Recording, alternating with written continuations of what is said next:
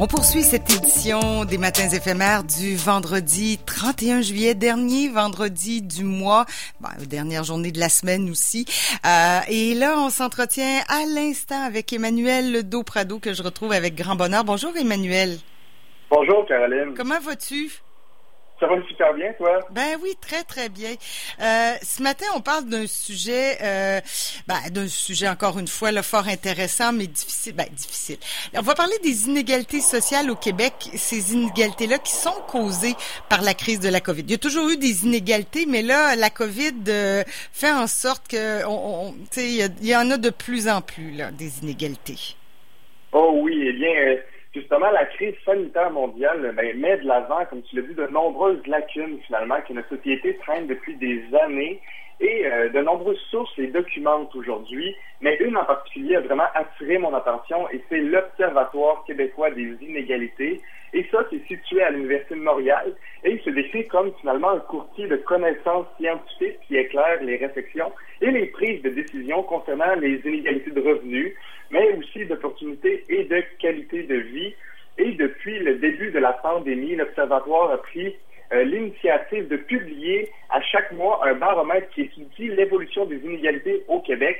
Et je vous invite vraiment à aller voir ça, c'est vraiment très intéressant. Ils sont très actifs sur Facebook aussi. Euh, ils ont aussi euh, une page web c'est très facile à, à, comprendre et à lire. Il y a des graphiques et tout, donc je vous invite vraiment à aller voir si ça vous intéresse. Et euh, ces données statistiques qu'ils présentent sont basées sur des enquêtes sur la population active réalisées par Statistique Canada. Euh, je je vais parler que de, de, quelques aspects des recherches qui ont été faites. Mais euh, si vous voulez vraiment savoir davantage, ben, vous pouvez toujours aller visiter leur site Internet. OK. Alors, dis-nous donc, grosso modo, qu'est-ce que les, les, les, faits saillants, disons, de, cette, euh, de ces enquêtes-là? Ah ben, finalement, il y, a des personnes qu'on peut voir qui sont beaucoup plus touchées que d'autres par la pandémie. Et euh, les personnes qui ont un handicap peuvent malheureusement en faire partie. Euh, certaines personnes sont plus à risque, par exemple, de contracter la COVID-19 parce qu'ils doivent toucher beaucoup de surface pour lire, se déplacer ou encore communiquer. Et euh, le lavage de main peut être difficile pour certains euh, à ce moment-là. Euh, il y a aussi des troubles cognitifs qui peuvent venir euh, entrer en jeu et rendre plus ardue la compréhension des consignes de la santé publique vis-à-vis de la COVID.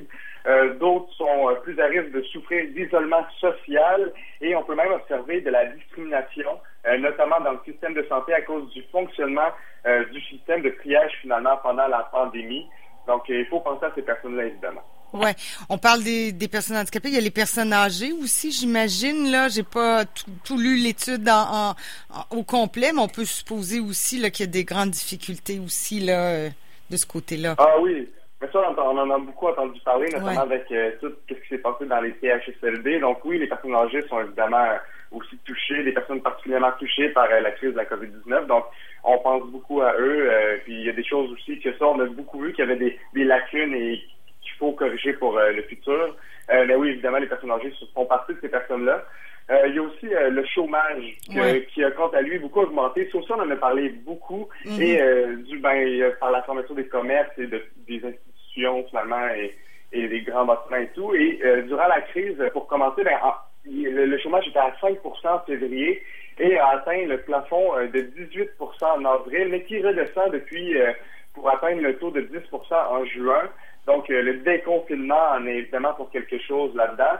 Euh, donc, on est heureux que ça descende. Et le taux de chômage a particulièrement augmenté chez les 15 à 24 ans et euh, a même quintuplé entre les mois de février à avril. Il diminue depuis, mais reste toujours euh, un des plus élevés, même le, plus élevé. On va suivre. J'imagine que l'Observatoire suit ça mois par mois parce que j'ai l'impression, puis on verra comment ça va se présenter, mais à l'automne, tout ça, les chiffres devraient changer aussi avec, euh, ben, on va continuer à déconfiner, mais en même temps, le virus va être toujours présent, puis on va être de plus en plus enfermé, là.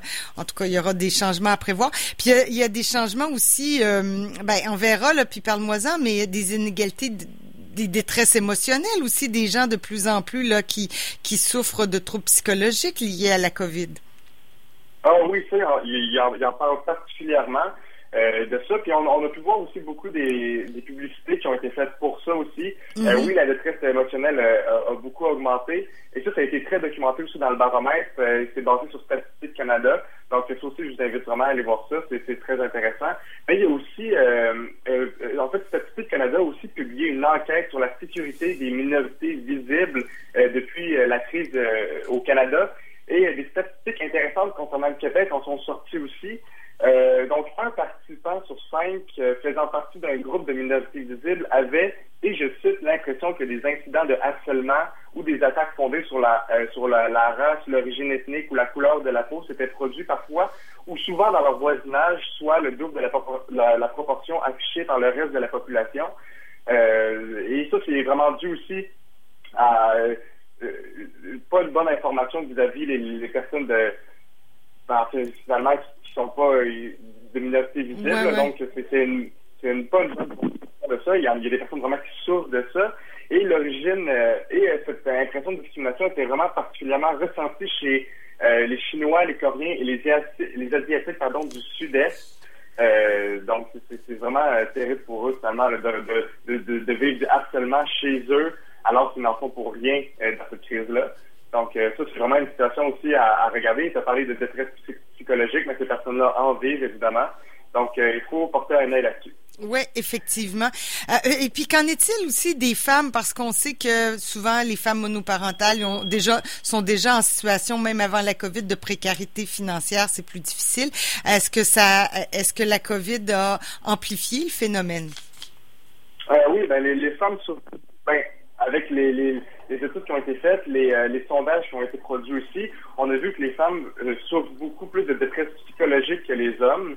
Euh, les personnes aussi âgées en souffrent beaucoup. Les, jeunes, on a pris, ben, en fait, tels jeunes envoyé leurs statistiques aussi à l'observatoire. les jeunes, on a moins de, données un petit peu sur eux, mais les personnes plus âgées, parfois, souffrent plus de détresse psychologique. Il y a aussi euh, les, les, personnes en situation euh, d'itinérance aussi, qu'on a de la difficulté un petit peu à suivre, euh, mais que, que, évidemment leur situation sont plus à risque finalement d'attraper la, la COVID-19. Ça, je vais en parler. il y a des personnes, en fait, les, les personnes les mieux nanties semblent moins touchées par la COVID et les emplois les plus payants ont été proportionnellement moins touchés aussi.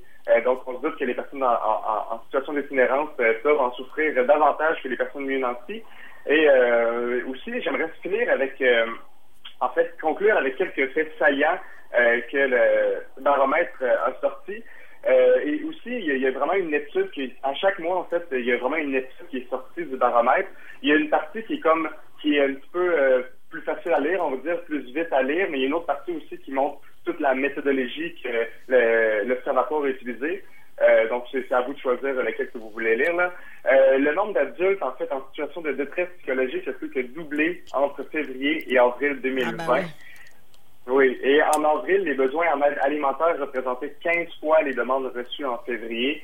Donc, euh, c'est vraiment une situation sociale aussi à, regarder, mais on, en ce moment, on va par la bonne voie et on, on fait attention aux personnes qui sont plus touchées par la crise. Ouais, ouais. En tout cas, en le sachant déjà, oui, effectivement, on peut porter euh, euh, une attention particulière. C'est un travail scientifique méticuleux là euh, que l'observatoire a, réalisé ce baromètre-là. Puis là, je, je suis devant le détail de tous ces chiffres. C'est très très complet. si vous voulez un portrait de la situation sociale liée à la COVID, je pense que vous pouvez aller voir ça. Merci, Emmanuel, d'avoir porté porté ça à notre attention. Merci beaucoup, Caroline. Et puis, dis-moi dis donc, euh, tu disais, est-ce que c'est à chaque mois là, qu'on sort ça ou c'est au trimestre ou euh, est-ce qu'on. Oui, c'est à chaque mois. Ah, c'est à, chaque mois, donc c'est très intéressant pour ça. C'est vraiment très d'actualité aussi. Là. Ouais, ouais, ouais. Bon, on pourra suivre ça donc de près. Ben, encore une fois, merci beaucoup, puis on se reparle la semaine prochaine.